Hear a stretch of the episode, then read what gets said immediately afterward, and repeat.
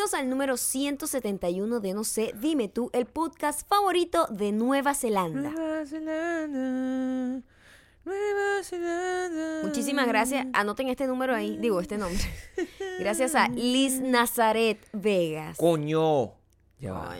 Espérate un momento. Padre Liz Nazaret no quisieron dejar para nadie. De- Tiene dos Zetas, tiene, Tiene- TH, ¿Quién tiene es una Z, ah, tiene dos Zetas, tiene TH. Nazaret? Liz Nazaret. Liz Nazaret. Digamos que Vegas. Liz Nazaret Vegas es una persona que está bendecida por la Z. O sea, tú te, lo puedes tomar en consideración. La reina de la cuando Z. tú tienes tanta Z, tú, tú tienes que tener algo importante. Tú estás destinada a grandes cosas. Eso es lo que yo puedo pensar. No podemos decir mucho porque No. tiene el Instagram cerrado, No. digo privado, pero Sí. con ese nombre sabemos que es una reina. O sea, de principio a fin. Liz Nazaret O sea, Vegas. yo, yo creo, y además sabes que eh, sé por su biografía de. Instagram, eh, que es lo único a lo que uno tiene acceso, que mm, ella, you might say she's a dreamer, but she not, she's not the only one, es lo que Ah, dice, claro. Oye. es una oye, persona, Oye, por lo menos una canción de John Lennon se sabe. una pues. canción de, una persona con tanta Z no puede no saberse una canción de Y John Lennon. además vive en Nueva Zelanda. Nueva Zelanda, o, o sea, sea, es la... de verdad.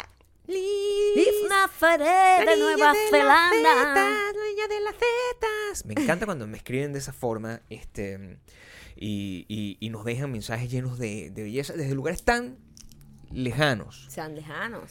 Estamos y cercanos a la vez. Porque eso es lo bonito de Sí. saber, Sí. ustedes que están escuchando en Sí, no sé, Nueva Zelanda. Nueva Zelanda. eh, Corea, en Bakú, Australia, Australia, Australia. en Australia, Bakú está de en moda. Francia, o sea, está súper de moda. Súper de moda. en Bakú. Argentina. Todos Sí. ustedes están escuchando.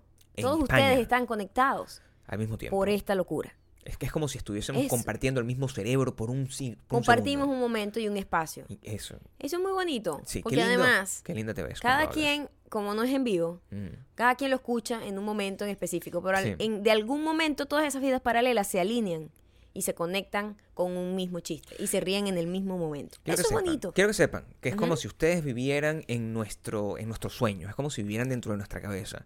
Hoy, por ejemplo, estamos rompiendo un, un récord. Yo siento que hoy es el día que más tarde estamos grabando el No, podcast. no es primera vez que grabamos tan tarde. No es Antes grabábamos muchísimo más tarde. muchísimo más tarde. Pero después que agarramos mejor ritmo, Claro. esto sí es lo más tarde que hemos grabado. Bueno, es que hemos pasado todo el día haciendo muchas cosas. Sí, es- es haciendo una gente ocupada, cosas. es una gente muy Em, ocupada y tan, estoy tan ocupada que hablando de sueños, anoche tuve un sueño muy Sí. particular que quiero destacar. ujú. Eh, soñé con Bradley Cooper. Soñaste con Bradley Cooper Bradley Cooper, yo iba a una reunión en una network importante. en un canal de televisión. Sí, bueno, network en este caso.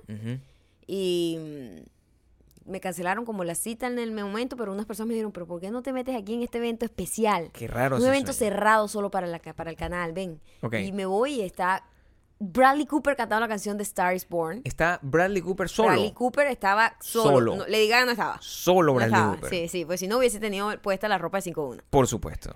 Y de repente él se me acercó y me dijo algo que no recuerdo, porque fue como un balbuceo, había ruido, eh, tal. Él se mueve, entonces yo como que, wow, fucking Bradley Cooper acaba de hablarme. Voy a ir hacia donde está Bradley Ok. Cooper. Tú no existes en tu sueño. Quiero No, que sepas no que ni siquiera estás de nada. Quiero que sepas que cada vez que tú ves a Bradley Cooper, tú ves una, El- una proyección mía. Una proyección americana tuya. Una proyección gringa. Cuando mía, yo voy para claro. allá, eh, Bradley Cooper está totalmente borracho. Y está vomitando Todo y eso. prácticamente cagándose encima. Sí. Y yo digo, Dios mío, pero es como el personaje de la película literal. O sea, Entiendo. Dios mío, ¿qué le pasa, pobrecito? O sea, y ya, y eso fue todo mi sueño. Es Soñé con Bradley Cooper cagando y vomitando. Qué bonito. Soñaste con Bradley Cooper como una proyección mía Muy venida bo- menos. borracha. O Mal. sea, qué, qué- qué lindo toda la imagen que tienes de mí. O sea, una persona freudiana eh, este, trataría de, de Analizar analiz- esto de analizar esto y le quedaría, no, le quedaría, tendría muchas dudas. Ajá. Tendría muchas dudas. Es como tratar de analizar un mundo con tantas zetas como el que tiene Liz Nazaret. O sea, tú no sabes. En Nueva Zelanda. Por cierto, Ajá. quiero hacer notar que Liz Nazaret es pegado. Eso es, Es lo que la gente no puede entender. exacto, Sí. eh, sí. Porque si fuera separado, tú Separado, dices, oye, bueno, Liz Nazaret. Es no, como, bueno, no, no, no, no. es un no, nombre que es, está- es un solo nombre. Liz Nazaret.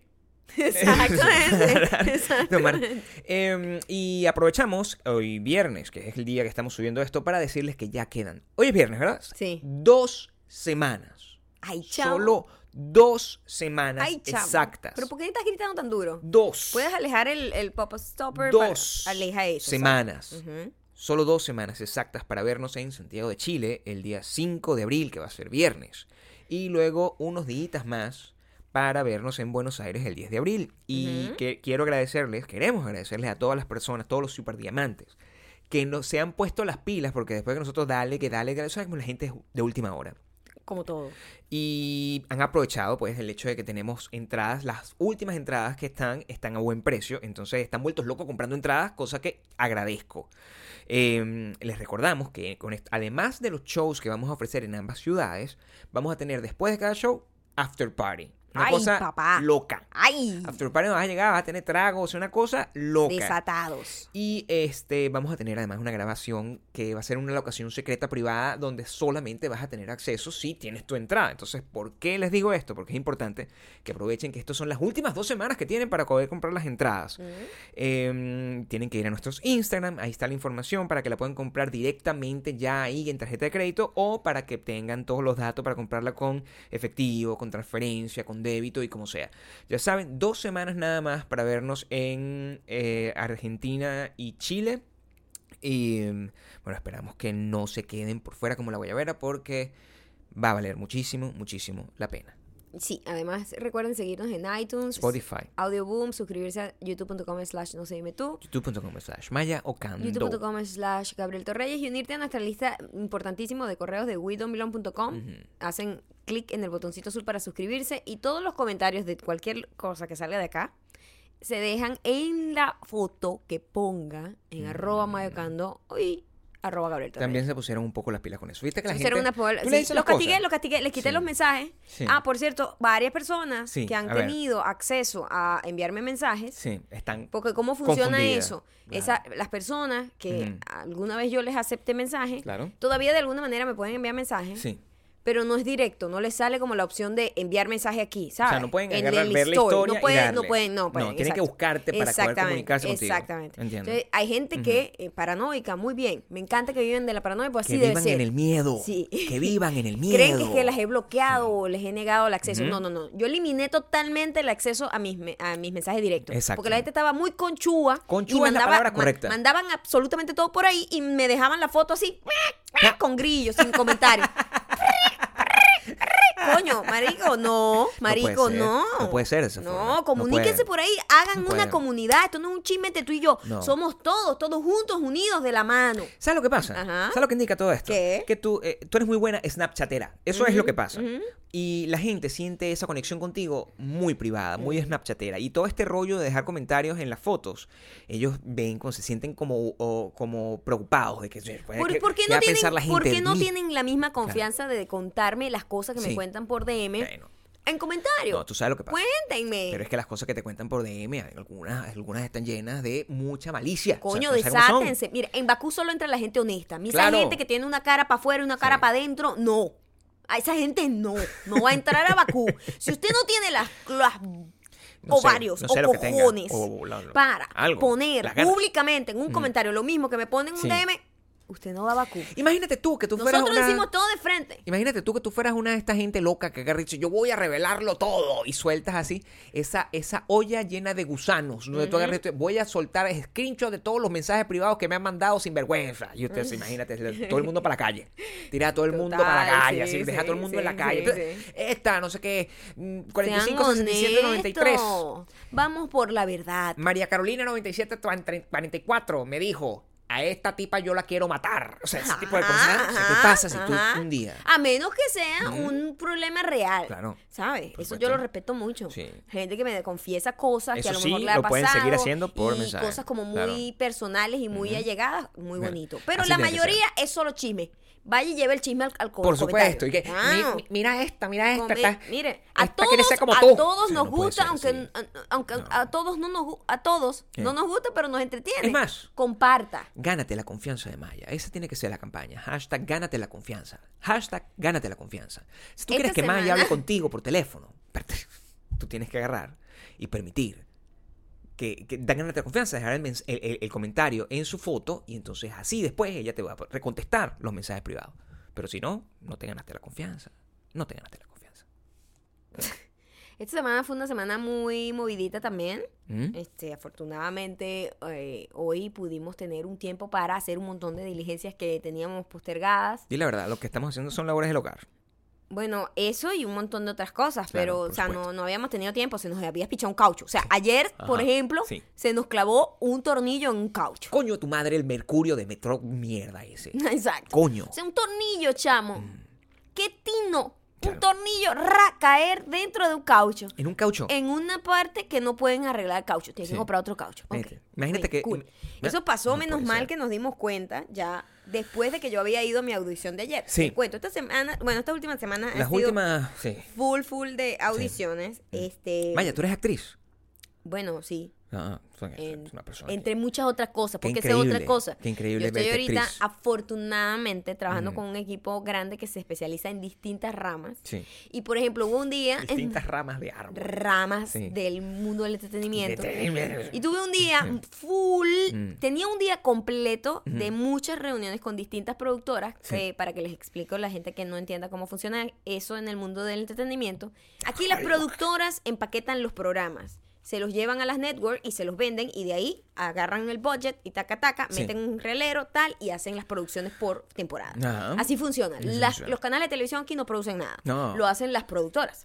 Entonces, yo ten- nosotros, Gabriel y yo, tenemos varios proyectitos andando ahí que esperamos que se cumplan. Y estaba yo reuniéndome con varias productoras para ver Pero qué cosas cosa- puedo hacer con distintas productoras dependiendo de la especialización que tenga cada una de esas productoras. Bellísima mi mujer caminando por entre oficina y oficina. Se veía tan Bueno. épica. El día anterior. Mm. por supuesto, yo me preparo psicológicamente, preparo más o menos mi pitch. Yo soy una persona que va preparada con el pitch. Perdón. El pitch. ¿Qué es eso, Maya? es como el, el, el- gente, discurso. Yo no sé cómo se diría un pitch. Está bien, está bien. Explícalo. español. El, el pitch. Pitch. El discurso. Discurso, pero bien. no es como discurso, es como vender una idea. El pitch. Pitch. En mi discurso. Pero tú sabes que yo en modo reunión soy Sí. una cosa y en modo audi- audición es otra cosa. Son, son dos Porque mentalidades. eres ¿no? también actriz a veces, ¿no? Por supuesto. Entonces, Mm. el día anterior de mis citas, ¿Sí? me dicen, tenemos una audición para ti, tienes que ir, es buenísimo, este, este es el papel, tal, aquí está el guion, aquí están los sites, es como las escenas que yo voy a hacer, Clase. plus el guion, o sea, porque tengo además una gente increíble que me consigue el guion, eso no pasa todo el tiempo. Clase el de Hollywood El guion de piloto, Sí. tal, para que entiendan más o menos la tónica de la serie. de Hollywood. Polar. Por supuesto. Así es Gabriel en las reuniones, ¿eh? Por eso que no lo llevo. Ah, ya, por eso fue la crisis del 25. Y por eso tienen el sueño ese de, Bra- de Bradley Cooper haciéndose su pupú. Y Exactamente, todo- cagándola, todo cagándola literal. Gabriel. Sí. Y me dicen, ok, tienes que hacer esto. Imagínate tú, ya yo estaba con mi mentalidad de ejecutiva a ir a vender mis ideas con unas productoras arrechísimo. Y de repente me dice, tienes que estudiarte esta vaina, memorizarlo, tal. Porque para que ustedes entiendan, yo tengo un doble trabajo. Sí. Porque mis escenas, o sea, mis audiciones todas son en inglés. Una persona que habla ese idioma desde que nació es simplemente memorizar, darle intención e ir preparado, ¿verdad? En el mío es tratar de buscar la entonación, la pronunciación, tratar de darle fluidez y naturalidad a cualquier frase que a lo mejor yo no estoy acostumbrada a decir, porque Claro. por lo menos este papel era una, es un papel de una caraja que es súper opinionated y como con unas palabras rimbombantes. Y yo, coño, pero, pero, pero ¿por qué? Además, quiero destacar Mm. que el papel Sí. eres de una muchacha de 19 años. Vamos a analizar Vamos a el empezar rango. por ahí. Vamos a pensar Vamos a empezar por ahí. en el rango, en el rango de acciones que hay, al- al- de, de las posibilidades en el mundo de la actuación, donde el día, dos días antes, Maya es considerada un soldado, un- una, una sargento asesina de zombies. ¿Verdad? Entonces es una tipa ruda, asesina de zombies. Al día siguiente, Maya. Supermodelo fue lo otro. la- al día siguiente considera una ellos saben que yo supermodelo. mido 5'1". No Sí, entiendo. Sí, sí, Así que, Yo, no, una pero- supermodelo. Yo, ¿Pero cómo? Pero no sé, ya va, estamos seguros. Una supermodelo y que canta. O sea, ah, o sea, pero, perdón. Y la última, bueno, entonces. La última fue un mejor. de 19, 19 años. años. Ustedes me pueden explicar. Y es una, es una cosa que es, es una pregunta real. Maya tiene 19 años. Yo no, no les voy a decir cuántos años tiene Maya. Son 70 y pico de años, pero tiene 19. ¿Usted ve a Maya así? Dice, Yo sí, yo creo que sí. Yo, yo cuando bueno, lo veo. bueno el, cast- sí. el casting cree que sí, porque ellos Claro. vieron mis fotos y mis cosas y, Y dijeron, dijeron- sí, sí funciona. Y yo, coño, mm, verga, tengo que echarle bola, ¿no? Para mañana lucir. para que ustedes 19 sepan, para que ustedes sepan, el- el- la diferencia entre las fotos y mm, que, que tú mandas cuando estás haciendo un tema de audiciones es que la foto se tiene que parecer a ti. A diferencia de las fotos que la gente monta en Instagram, que es De como si- que es cuando montan gente una, que una no cosa existe. que no existe y, y tú cuando te van a conocer tú dices, ¿quién es esta tipa? O Sí, sea, de no una, vale o sea, foto trampa para maldita nada, sea, aquí tú, no. si tú mandaste una cosa donde tú te ves de una manera y cuando llegan te ves y eres distinta, pues a ti te devuelven para tu casa. Estás Le dicen, jodido, señorita, por claro. favor, devuélvase, por favor, usted no es lo que Sí, estamos buscando. sí. Entonces, por alguna extraña razón, alguien en alguna ciudad, en, en alguna parte de esta ciudad decidió que Maya eh, era al mismo tiempo una sargento asesina de zombies, una todo. supermodelo, Superman fue creo que el más fuera de lugar. supermodelo y una muchacha de 19 años, o sea, de verdad, Maya. O sea, yo no, yo no, yo no puedo creer. Y quiero que sepas que, veas para el de eso. supermodelo estuve a punto de lograrlo. Sí, yo sé. no lo logré por una cuestión de logística. Claro.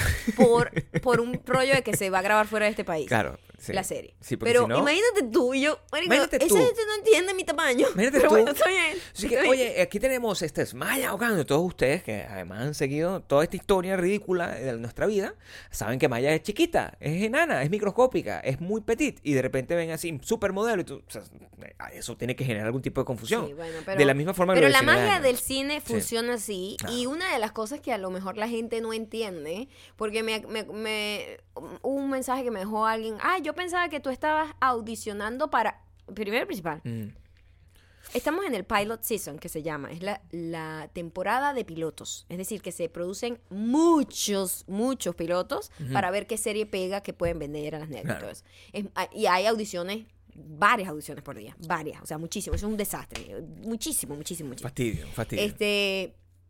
Uno no audiciona, uno no es que uno dice, miren la mentalidad de la gente que Ah. yo pensaba que tú estabas, ibas a hacer una cosa así como Lara Croft porque bueno, te estás musculosa y tal y no sé qué. Sí, bueno. Y no una serie juvenil. Primero, no era una serie juvenil. No La, la- serie juvenil. la del papel de 19 años es una serie súper adulta donde yo soy el toque juvenil. O sea, ese personaje, quiero decir.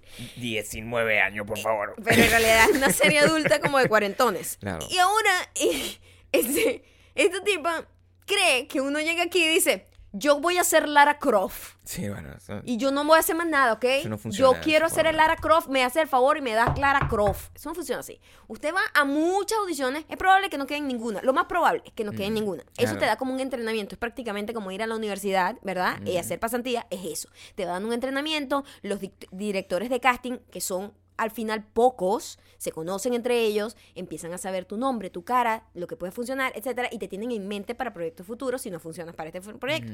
Así es como funciona. No es una vaina que tú dices, mira, yo lo que quiero ser es Lara Croft y más nada. A, A mí no me ofrezca más nada, yo no quiero trabajar en Yo nada. lo que quiero es ser Lara Croft. Así, no puedes llegar así de esa forma. Yo la, lo que quiero la es gente Lara muy Croft. loca, de verdad. Mira, a ti te llegan eso como eso, y eso, y por eso es que cuando tú ves a alguien que, verga, pero ¿por qué castearon a esa tipa? Esa tipa no se ve tal así. Eso no es culpa de la actriz. No, pero eso habla muy bien de ti. O Es- sea, pero, eso te- no- pero quiero que sepan que no Sí. es culpa de la actriz. La actriz tiene, eh, al final, toma su decisión porque, bueno, es un trabajo que te ofrecen y tú dices sí. Pero la verdad es una decisión que hace el director de casting y los agentes. Eh, Habla muy bien de ti, porque el hecho de que tú tengas ese rango, que eso es lo que, me, lo, lo que yo quiero llamar la atención, el hecho de que tú tengas ese rango completo entre una asesina de zombies, así, Varaz. varaz, así, Capaz, capaz de cargar un militar capaz así en un brazos. en- en- eh, eh, herido, Mm. una, una persona así, de esa manera, y mm, una niña de 19 años, hacer, y la Oye, supermodelo, sí, es, un ajá. rango, es un rango muy amplio. amplio. Amplio. Que ustedes sepan que mi trabajo en este, en este momento consiste en leer las líneas con Maya y eso. Ustedes pueden Gabriel que yo soy un es actor de método. literalmente Phoebe cuando Claro. Joey le pedía el favor, mira, ¿será que puedes pasar las líneas conmigo? No, tú necesitas siempre a alguien que lea las otras líneas, Mm. sobre todo para tú ir estudiando las reacciones a esas líneas Sí. y los cues. Los cues es justo cuando ya viene tu parte, tu párrafo. Claro. Este, y yo le digo a Gabriel, Quiero que sepan. yo le digo a Gabriel, Gabriel, por favor, haz esto. Y Gabriel se lo toma en serio como Phoebe, Phoebe. O sea, no empieza a sobreactuar más bien que yo, por favor. Can you calm down? Tú tienes eso grabado. Ah, Nosotros ah. tenemos videos de nuestras, de nuestras actuaciones, de, de- de nuestros eh, eh, Estábamos ensayos. haciendo un estudio, mira, Claro. como- Mm. para que entiendan. Sí, La escena de la sargento sí. era una escena que requería eh, o sea, la escena era muy física, Mm. pero en las audiciones tú no haces las acciones físicas realmente. Mm. Pero si tú sí tienes que tratar de entender cómo sería la emoción, la respiración Sí. y la intención cuando tú estás haciendo esa lectura. Este, cuando digo lectura, eh, no es lectura de que lo lees O sea, cuando papel, tú estás diciendo, diciendo tus pero líneas. cuando tú estás diciendo tus líneas, Sí. ¿verdad? Entonces, para estudiar eso, yo le digo, Gabriel, vamos a hacer como que yo te estoy cargando para yo entender más o menos cómo sería mi, mi emoción, mi respiración. No, está bien. Por supuesto, está bien. Gabriel Sí. hace el trabajo muy difícil, No, ¿verdad? no, no, no, no. Yo no hago el trabajo, yo soy un director. Entonces, yo como un director y un actor de método, yo decido, ¿verdad? Yo trato de darte las mejores motivaciones porque yo he visto mucha televisión. Yo no es que haya estudiado nada, sino que yo he visto mucha televisión y mucho cine y yo sé exactamente cómo poderte explicar, este, para darte una sugerencia y decir, oye, pero qué fino si tú de repente puedes, eh, eh, ah, de repente se parece a este personaje. Entonces tú piensas en ese personaje y tú, a partir de ahí tú creas tu personaje. Y eso me, me- te da algún tipo de ayuda para tú saber, coño, yo puedo agarrar elementos de acá, elementos de allá y no sé qué. Eso es lo que yo hago. Ahora, como yo también tengo que leer las líneas, tengo que leer las líneas en perfecto inglés. Y tú como entenderás, mi inglés es superior a cualquier otro idioma que yo domine. Por supuesto. Este, es- se, hace, se hace muy cómico, pues, tratar de, de- de- de- interpretar una de esas cosas conmigo. Pero yo pero de compartirles método, en las historias un trozo, un, un pedazo, No sé, un si- no sé extracto si lo haga. pero- de esa grabación de la escena Sí.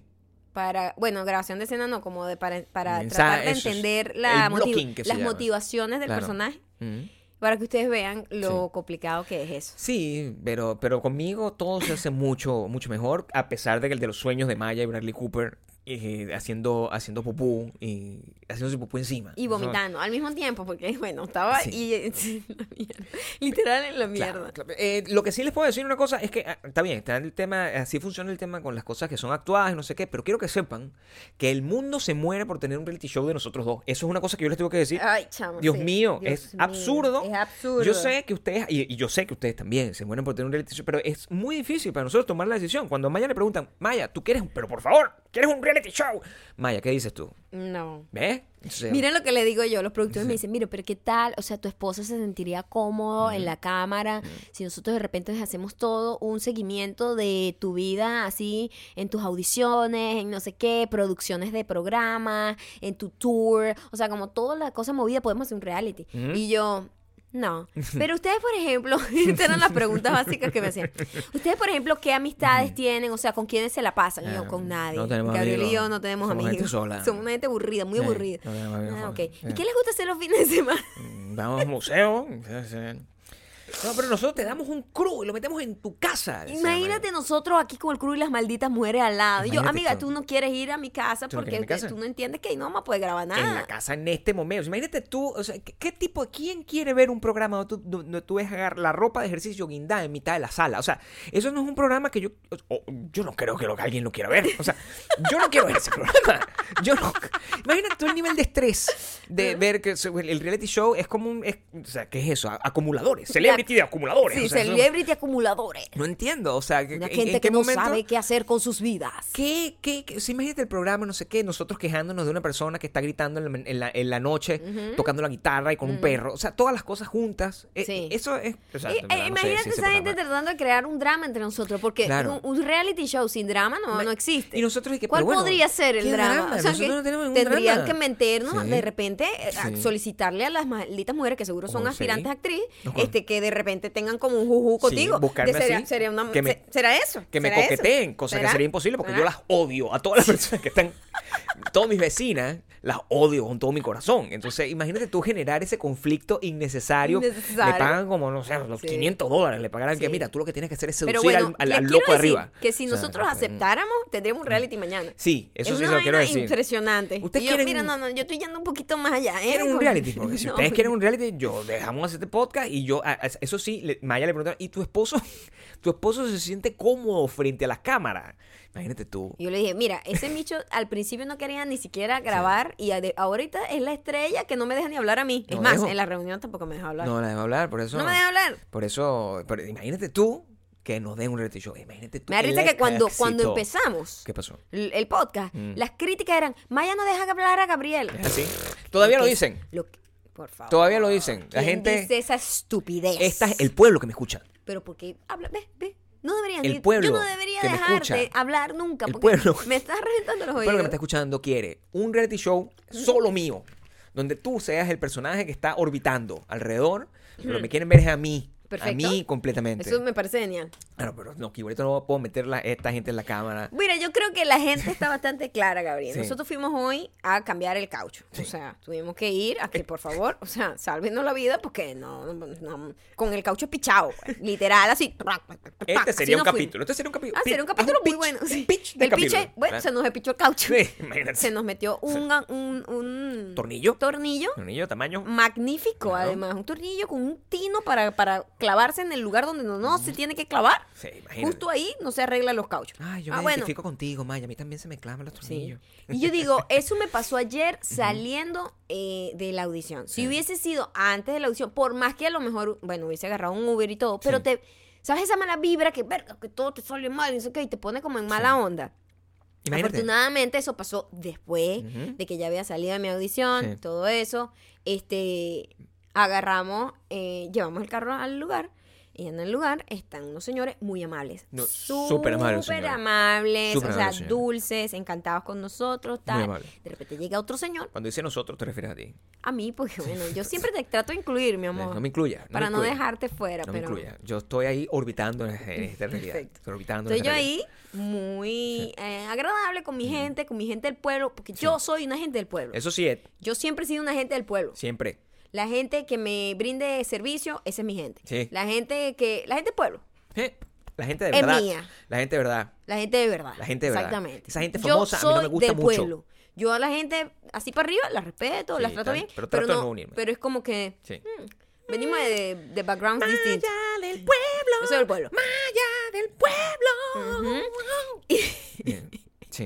Y se acerca un señor, pero un señor ya como que setenta y pico de años. No, estaba en, las, maybe. estaba en las últimas. Tenía sus En las 65. últimas. Tenía sus 65. Tenía, se veía Oye, bastante no, no, parecido no, a mí. Yo creo que Sí, yo- 70. Yo, lo vi. 65 tenía- todavía es joven. No, no, No piensa en tu mamá y en mi mamá. Pero era un hombre joven. Yo creo que estaba más viejo. No, yo yo creo que vi- tenía más. No, lo que pasa es que es blanco. Y la gente blanca, tú sabes que Envejece envejece de una manera. Por eso que creen que yo tengo 19, Claro, me castean para exactamente. 19. Sí, Claro. Me- Eres una persona Native American. se- no, no se nota todo. No se entiende. No se entiende. Porque este, este indio que Sí. llevo yo por No, dentro. El indio sale y no, la Sale. gente no se da cuenta. Sale, la gente no se da cuenta que el indio no envejece. Sale, Claro. llega el señor y dice, Mm. ¿qué fue lo que te dijo? Porque yo en ese momento estaba justo pagando. ¿Qué fue lo que te dijo exactamente el señor? Mira, lo que pasa es que llegó el tipo, yo estaba detrás de ti, porque yo en esas situaciones, a mí no me gusta, solo te me dicen, esto es lo que pasa normalmente. Cuando hay un problema de mecánica, yo trato de no involucrarme en la situación a Porque tomar la voz a- cantante. a- lo arruinaría todo. Porque yo tomar la voz cantante, lo único que generaría es conflicto. Es una persona mirándome con desaprobación, con, con humillación, diciéndome, pero bueno, este idiota no sabe ni siquiera cambiar un caucho, este idiota no sabe dónde queda la, la- la batería. O sea, ese tipo de, de- de- de cosas que se supone que un hombre mundialmente, una persona, un hombre mundialmente se supone que sabe. Yo no tengo idea de nada de esas estupideces. Esta, mm, esta yo- muy inteligentemente me puse atrás y eh, el tipo había como una caja, ¿no? Una caja donde estaba la persona que estaba atendiendo a Maya cobrándole Maya por el caucho y había otra caja al lado eh, con otra computadora. El tipo al verme que yo estoy como alejado de la situación asume que yo soy otro, Otro cliente. cliente. aparte. Y el tipo me dice, ah, ¿y a qué? No, yo, yo estoy con ella. Y me dice, ah, muchacho con suerte. y yo, pero bueno, este, a Tú sabes que eso nos ha pasado Sí. mucho y no, es como un todos los días. Es como un halago que yo después analizo y es un halago medio insulto. A ver, ¿por qué tú lo ves así? Porque, ¿sabes por qué? Yo no creo que si yo estuviera con el verdadero Bradley Cooper, pondrían en duda que yo estoy con él. Más bien dirían como que ah, ustedes están juntos, muy bien. Ey. ¿Verdad? Pero como que dicen, este muchacho, ¿qué hace con esta muchacha? Sí, bueno. Hay una manera de halago e insulto No, al eso- mismo tiempo. Así, así lo han hecho. Nos los han hecho hasta en inmigración. en En, el gimnasio, inmigración en creo que inmigración. fue el, el momento en donde más incómodo, que, porque tú sabes que uno con inmigración no sabe si sonreír o no. ¿Cuándo, el- el- ¿cuándo fue eso? O sea, Hace- no- todo el tiempo, ¿no? Sí pero, sí. pero ese creo que me marcó porque era un señor muy serio. Nos dijeron exactamente la misma palabra. Y verdad. nos dijeron Sí. como que tú Eso sabes que, tú sabes que tú para poder entrar a Estados Unidos, tú solo puedes entrar individualmente o en grupo familiar. Si Gabriel Sí. y yo fuésemos novios, no podemos pasar juntos. No podemos. Pasa así, ¿no? Entonces cuando nosotros pasamos juntos y ustedes son familia, ah, sí, estamos casados. Mm. Oye. Ajá. Literal le dijeron a Gabriel que, oye, qué afortunado eres. Imagínate tú. Y yo, Dios mío, y, y el tipo Sí. con la cara seria de gente de inmigración. Diciéndome eso, pero con, una, con, con un nivel de, de, de, de no creer.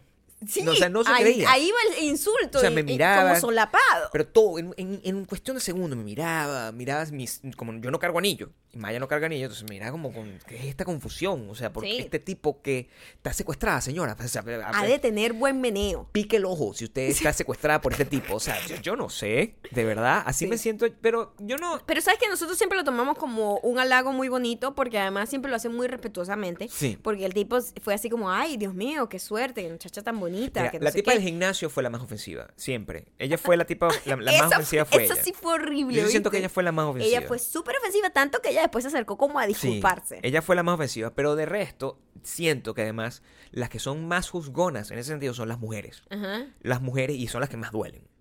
Porque a mí no me importa, o sea, cualquier hombre que diga, oye, marico, eh, ¿tú estás con esta Eva? Y es que eso es la traducción en cualquier idioma. Marico, ¿tú estás con esta Eva? Y yo, sí. ¡Ah! ¡Fino! O sea, siempre es como más bien Porque una el hombre celebración. siempre es como, she's out of your league, pero cool, estoy rooting for you porque me está dando esperanza. Celebración. ¿Entiendes? O sea, tú, sí. tú lograste vencer el, el to- todos los problemas, todas las cosas que tú tenías en tu contra. Lograste vencer y estar ahí con esta chica. Eso es una vaina muy... O sea, ningún hombre me genera a mí ningún tipo de problema.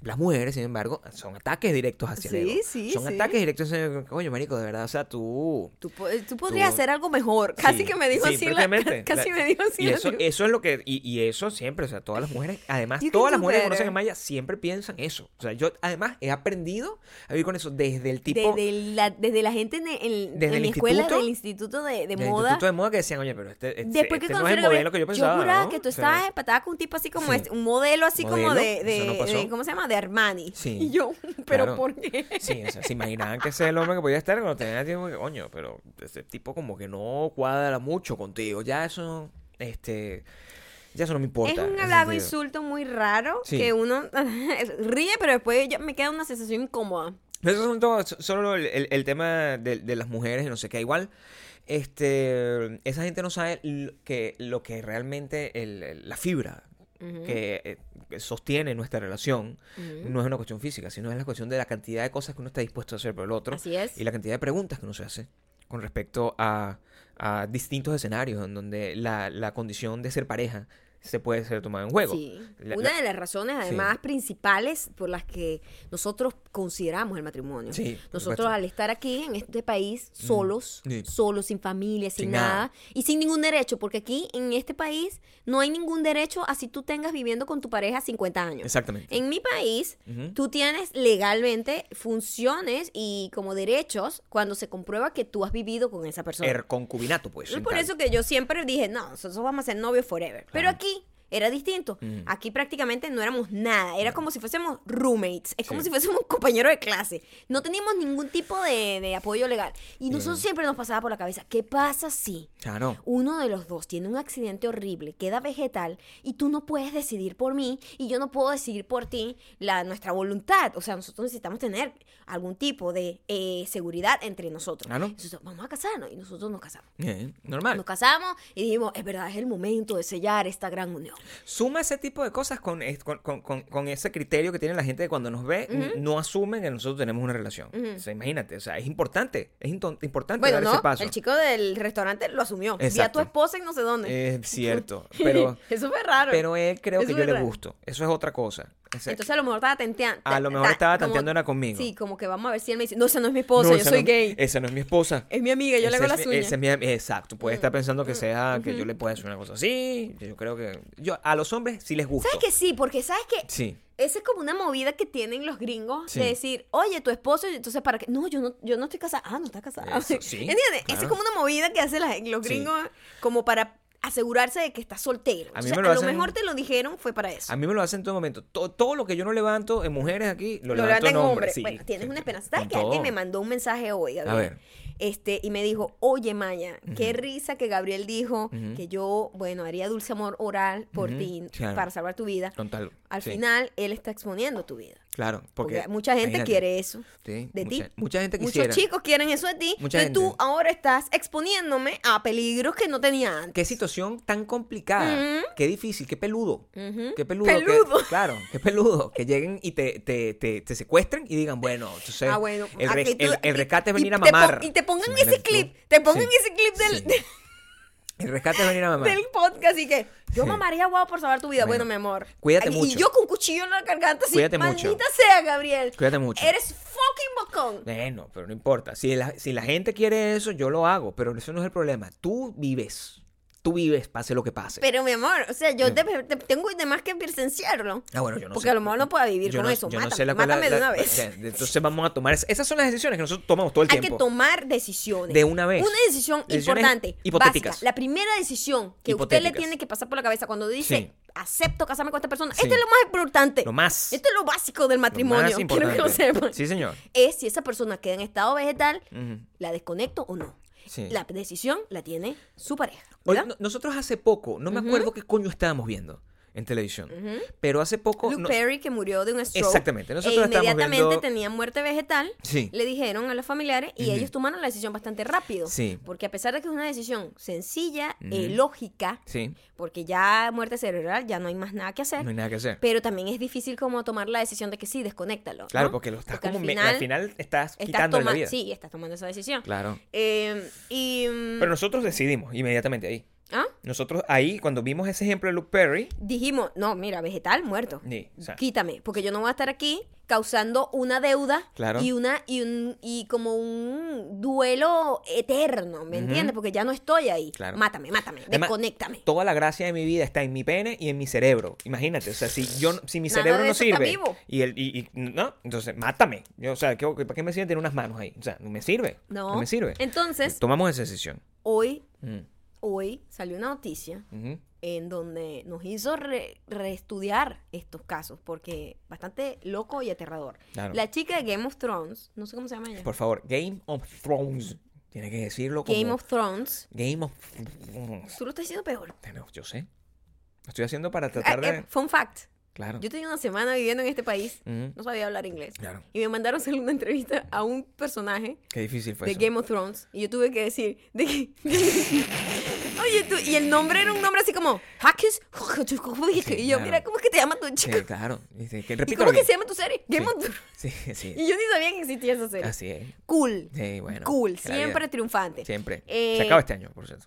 Ah, la chica de Game of Thrones, la que tiene el pelo blanco, yo no Mm. sé, ella es excelente actriz. Al parecer es muy famosa. something. Emily Yo no sé, no he visto esa serie en mi vida. ¿Ustedes saben quién es, Sí, chico? la famosa. Resulta chica. que hoy salió una noticia que ella, en medio de las grabaciones de Game of Thrones, por hace, hace varias temporadas, tuvo dos aneurismas. Dos. No uno, dos. ¿Qué es un aneurisma? Al parecer, aneurisma creo que es un stroke. Ok, Este, o un ACV. ok. Eh, es un accidente neurocerebral, ¿no? Sí. Cardiovascular. Cardiovascular Ok. es la cosa. Mm. Y la tipa lo cuenta que hubo una de esas oportunidades en donde estuvo tan mal, tan mal conectada, life support, así que ella dijo, por favor, desconécteme. Ok. Ya yo, yo no voy a superar esto, o sea, yo no quiero vivir así, este, mátenme. Mm. Y, verga, qué tipa tan arrecha. O sea, nunca se supo, nunca se había sabido eso. Este, la tipa salió airosa porque la hemos visto en películas, la hemos visto en la serie. Y es como pone en tela de juicio un poco la decisión este, que ya teníamos, Gabriel. Por supuesto. Es- e- eso que fue lo primero que pensamos tomado. Y fue como, oye, a lo- y la tipa está viviendo perfectamente. Sí, oye, tenemos que analizar Claro, un poco este El caso. cuento fue así, nosotros estamos, recuperamos nuestro carro después de que me insultaron, nos montamos en el carro y, estamos empezando a compartir información mientras estamos decidiendo qué vamos a hacer. Maya me dice, ay, por cierto, ¿viste la historia de la persona de, de, de Game of Thrones que agarró y, y- y tenía un, un, un aneurisma y, y ella no quería vivir y al final se recuperó y está perfecta y ahorita tiene como 3 M y no sé qué y no sé qué. Ya va, espera tu pelo. Sí. O sea, entonces eso significa me- que... eh, epa, mataron a Luke Perry. O sea, no podemos entonces tomar esa decisión así de- a, la- a la ligera porque Claro. eh, yo necesito saber y necesito que ustedes me digan. Quiero saber a qué- en qué estado estaba ella. Claro. O sea, porque Quiero si que me estaba... explique. Si estaba muerta cerebral y se recuperó, yo creo que yo puedo luchar también hacia la vida. Yo también puedo, yo, yo también merezco vivir si, si, si, si me puedo recuperar. ¿Cuándo tú sabes que no te vas a recuperar como, como, y, y, y, y qué puede evitar que Maya, con estas fantasías que tiene locas donde me, donde me imagina que soy Bradley Cooper cagándome encima en sus sueños, no decide matarme como para O sea, matarse a la culebra en la cabeza. Un O sea, tú no puedes aneurisma, un aneurisma es literalmente un, eh, eh, em, un derrame cerebral. Derrame cerebral. O sea, que hay, hay que involucra sangre en el cerebro. Sí. Porque hay distintos tipos. eh, yo creo que el de Luke Perry fue distinto. Fue- No, yo la verdad no sé. O sea, No te- siempre es no muy si- difícil. sí, pero hay dos tipos, hay dos tipos. Ok. Pero el de ella es así. Imagínate, le dieron dos derrames cerebrales a esa tipa. Ok. Y me pone, me preocupa mucho porque además... Sí, porque uno tiene la idea, todo el mundo dice, ay, Luke Perry tan joven y le dio eso y saludable y no sé qué. Ujú. Y los doctores explicaban, la gente sigue sorprendiéndose con los jóvenes Claro. de los ACV y los, ¿sabes? Los strokes. Y no, no tiene edad. No, No, o sea, le, te puede dar súper joven. Y no se sabe exactamente No si, cuál se se puede sabe. controlar. O sea, No importa qué tan saludable seas. me da mucho pánico porque yo, le, Claro. yo le digo a Maya, Maya, ¿qué puedo hacer para que no me dé una CB? O sea, eso No todos los días, los días, entonces no, no hay Pues, manera. Tú puedes mantener, por supuesto, obvio, siempre Sí. teniendo una manera, ser saludable, Sí, bueno, pero- ejercitarse y, y comer bien y tener una vida, ¿sabes? Dormir. Yo ni sobre bebo. todo dormir. Tengo mucho estrés. No tener vicios. Me voy a morir. Nosotros hacemos todo eso. Sí, Eso no garantiza no nada. garantiza. Imagínate tú. Tampoco. Vamos a tomar en consideración lo siguiente. Si a mí me da un derrama cerebral, entonces no me mate. Tengo que investigar más el caso de ella. Para saber. De verdad, hay que tomar la decisión. O sea, es que si me da Ujú. lo de ella, no me puedes matar. Ujú. ¿Ok? Ok. O sea, no me puedes matar. No, te mantengo ahí. Sí. Life support. El agente, el- la gente está escuchando esto. Ujú. Ok. ¿Ok? Gabriel, ok. La gente está escuchando ¿Estás esto. tomando esta decisión en serio? Ya va. Porque qué pasa si pasa y tengo que, mira, Lo que, le dio, a- bye. lo que le dio a ella, es decir, Ajá. tengo que tener la oportunidad de volver a vivir. pero eso no se sabe. Pero bueno, ella, ya estaba, entender. ella ya estaba decidida a morir. Ella estaba decidida. ¿Cómo ella tomó la decisión si no podía saber nada? No podía hacer nada. No sé, porque a lo mejor le dijeron, mira, vas a quedar viva, pero no vas a caminar, ni poder hablar, ni poder un nada. momento. ¿Cómo se lo dijeron y cómo ella misma pudo A lo reaccionar mejor entre ella eso con, estaba lo- con los dedos así? O sea, A lo como- mejor- Sí, a mierda. No. O sea, mira cómo estaba el señor de Stephen Hawking. Sí. O sea, él no podía mover Pero eso nada, es ni otra hablar. enfermedad, ni. Maya. Es otra enfermedad, pero ¿qué tal si puedes quedar así de repente después de un stroke? Tú sabes el tipo del eh, el que era editor de una revista francesa. quedó así atrapado. Que quedó así Que era una persona que quedó con sus pensamientos y quedó bien, o sea, Mm. cerebralmente tenía función y él no podía comunicarse y logró que una enfermera de alguna manera desarrollara un idioma con él y de esa manera él escribió un libro. ¿Ves? A. Pero- lo mejor pero ella se sentía así en ese momento. ¿Sabes que yo no sé si Ujú. al mor el, el- Yo creo que tú no me puedes matar en cualquier circunstancia. ¿Estás tomando esa decisión seria acá? Escúchame. Ok. Escúchame para que sepas, porque si no vas a ir a la cárcel. No puedes tomar esa ¿Por decisión qué? así. Escúchame. Porque voy a ir a la cárcel. Porque no Yo puedes. tengo la potestad. No me puedes matar a menos que tenga muerte cerebral. Es lo que te quiero decir. Con muerte cerebral, mátame. Adiós. Mátame. Adiós, ya no hay Mátame. nada. Claro. Mátame. Pero con, lo- con, con- al parecer, no me puedes matar si tengo una, una aneurisma, porque con el aneurisma todavía no, el cerebro funciona. Ok. Entonces ahí no me puedes matar. Solamente me puedes matar si soy, si soy vegetal, Si estoy en estado Y vegetativo. de ahí no hay vuelta atrás. Claro, ahí sí no hay Porque ahí sí es un pedo como que, mira, o sea, Es que sus cuando- funciones de corazón funcionan hay- y vaina, no, pero... es que cuando hay muerte cerebral está muerto todo. Lo que pasa es que tus órganos Mm. siguen funcionando por máquinas. A eso me refiero. Pero sin cerebro no funciona el cuerpo. ¿Puedo matar a Maya o no puedo Verga, matar a Maya? yo te quiero fucking matar porque no sabes mantener la distancia con el No micrófono, me mates, chamo. coño, que yo quiero vivir eternamente como Dios. Escúchame. Pero, al, verga, ya va. No, ya va. No, Está bien. aquí, aquí es que es donde vas a hablar. Pero es- escúchame lo que te voy a decir. Ujú. No te tengas, no te tienes que acercar tanto. Me vas a matar No es tan interesante. solo Ujú. si me muero Ok. cerebralmente. Excelente, te voy a matar después de O muerto. sea, Solamente me vas a matar Te mataré después si de me muerto. muero cerebralmente. Ok. Este, ustedes qué opinan de esto. O sea, es- y vamos a, a- a preguntarles. Yo no estoy asegurando que vamos, a, Maya o yo, vamos a, a tomar sus consejos en práctica. Pero ustedes, ¿qué harían? ¿Ustedes qué harían? Ah, Si y ustedes estuvieran en además, nuestro lugar. Si ustedes están casados, Sí. ¿han tenido esa conversación? Y Es una si- conversación importante. Si no han tenido esa conversación, ustedes están pelando bolas. Si ¿oíste? ustedes no han tenido esa conversación, ese matrimonio realmente sirve. Es el único momento de poder que tú puedes tener es con tu pareja, porque yo creo que a tu hijo no lo puedes matar. No, ni siquiera es un momento de poder, es el único momento de mayor responsabilidad que tienes con tu pareja. Yo puedo matar a una mamá mía, por ejemplo, si mi mamá Sí, le da, yo tomo la Porque tú decisión. eres el único hijo, sí. Ah, Y, tu, y, y tu papá está muerto. Pero normalmente es la pareja. Primero la pareja. Coño, mi Después mi- los hijos. Yo no quiero matar a mi mamá. Pobrecita mi mami. Tan linda ella. Tú, eh, y, y si tenemos un, un- un- un hijo, Los papás. los papás. Sí. Y un perro, También los papás. mm, bueno. Y un pescado, si, si soy vegano, puedo... Mira, vamos con las recomendaciones. La recomendación de hoy es una serie maravillosa. Mira, la encontramos hoy. Sí, y está nuevecita, está recién salida, se llama Shrill. Es S-H-I-R-I-L-L. Shrill. Shrill. Es maravillosa. Es con la chica de Saturday Night Live. Ella habla un poco de la vida de ser una mujer, pues, plus size. Sí. Este, y es muy, muy interesante. Es muy adorable. La, el personaje es una cosa que te enamoras en dos segundos de ella. Eh, es muy profundo. Habla temas que le tocan mucho a las mujeres con sobrepeso. Y mm, es muy, muy interesante. Es una óptica que no se había dado nunca, creo. Y Al, es- al menos no de esta forma. no de esta forma, no en la manera en que está contada la historia. Porque tú fíjate, ah, hubo en, en- en Netflix, esta serie es de Hulu, en Netflix hubo una, una serie que se llamaba Insaciable. Y esa serie fue muy maltratada. Ajá. ¿Por qué? Porque en esta serie, si bien estaban diciendo que Ah, era no, una cosa... terrible. Que era una cosa de De que empowering. la tipa de, la- repente fue flaca. y entonces, entonces ella de- dejó de ser flaca y se convirtió en flaca para vengarse de la gente Ajá, que se metió con ella. y- era como. Y, y fue muy mal, porque de alguna manera estaba eh, justificando el hecho de que como que el bullying, como, como que el bullying había hecho que ella cambiara para poderse vengar, colocando en consideración como que ser gorda era negativo. Como que ser plus size era una cosa, un efecto, que, un defecto que tenía que, que corregir para poder vengarse.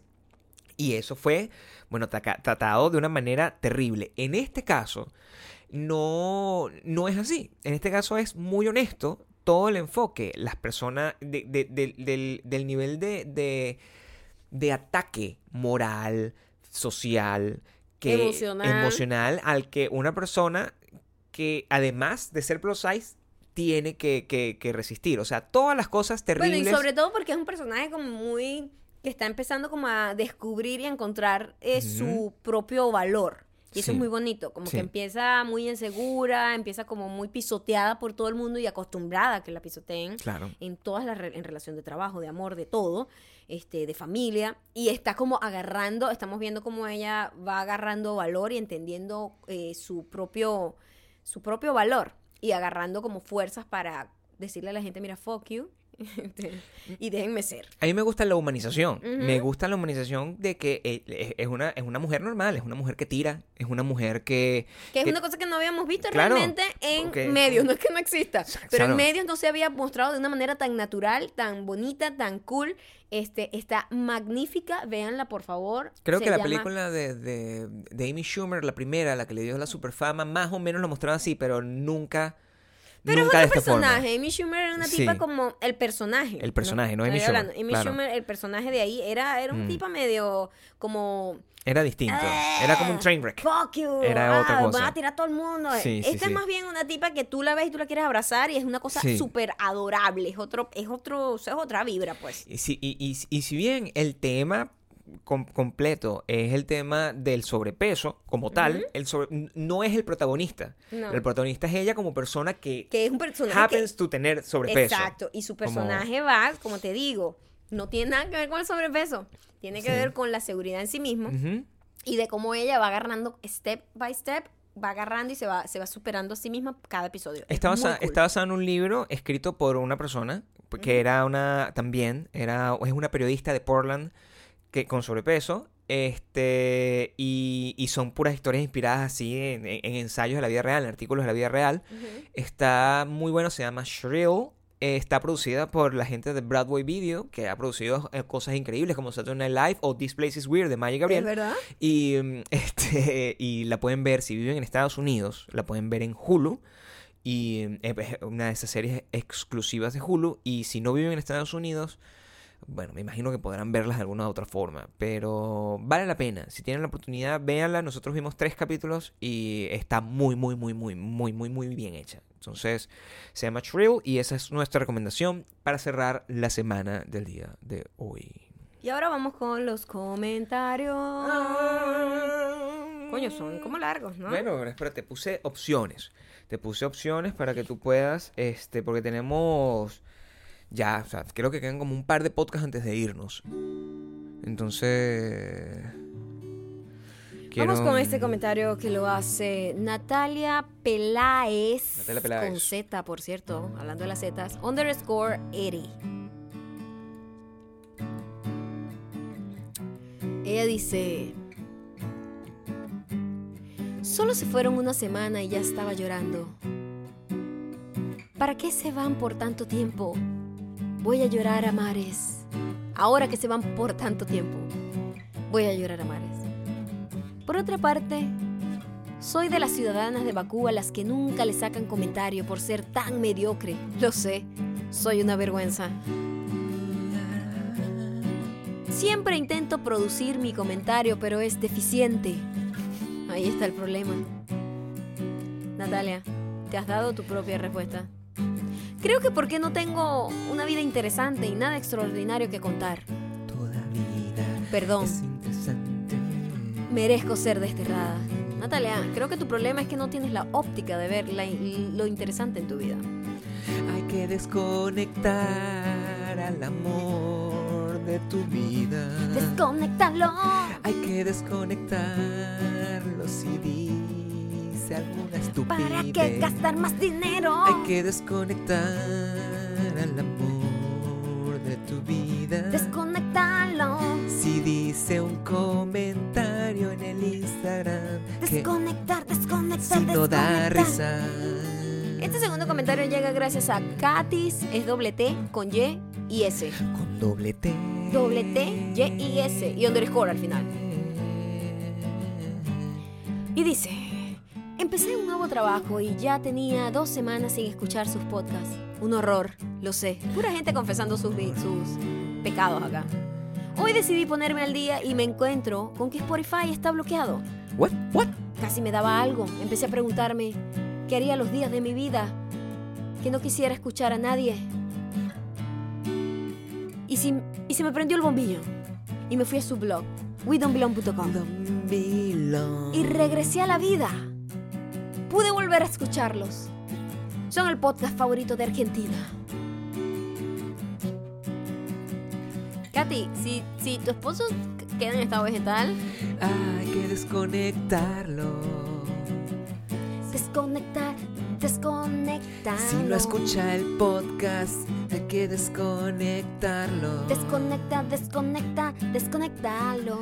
Si no va contigo al show, hay que desconectarlo. Desconectalo. Desconecta el amor de tu vida si no sirve para nada. Desconectalo. Si no camina rápido para abrirte la puerta. Desconéctalo. Si deja las medias en el medio de la sala. Desconéctalo. Si deja la pasta de diente abierta. Desconéctalo. Si vas a pedir la comida y no revisó y te dieron la carne no bien cocida, Desconéctalo. desconéctalo. Desconecta, desconecta, Desconéctalo. Desconecta, desconecta, Desconéctalo. Desconecta, desconecta, Desconéctalo. Desconecta, desconecta, desconecta. Desconéctalo. Muchísimas gracias por haber llegado hasta acá. Le voy a dar una foto especial. Es una foto putifoto. Desconéctalo. Porque cada cierto tiempo uno tiene que lanzarse una putifoto. Hay que dosificarlo. Hay gente que solo hace putifoto. Si se toma Yo tengo derecho. fotos. Desconecta, desconectalo. Si montas solo una putifoto tras otra, tras otra, tras otra, está buscando fiesta, ¿yo? Así que desconectalo. Ahora, de vez en cuando uno dice, mira, yo también tengo lo mío, al final. Pero igual, si es todo el tiempo, desconectalo. Así que dejen todos los comentarios en esa foto, en la putifoto de hoy. Eh, muchísimas gracias por haber llegado hasta acá. Nos falta poquito. Argentina, Chile, nos vamos a ver. Vamos a echar cuento. Y a echarnos unos tragos juntos también. Si no vas, a todos ustedes, desconectalo.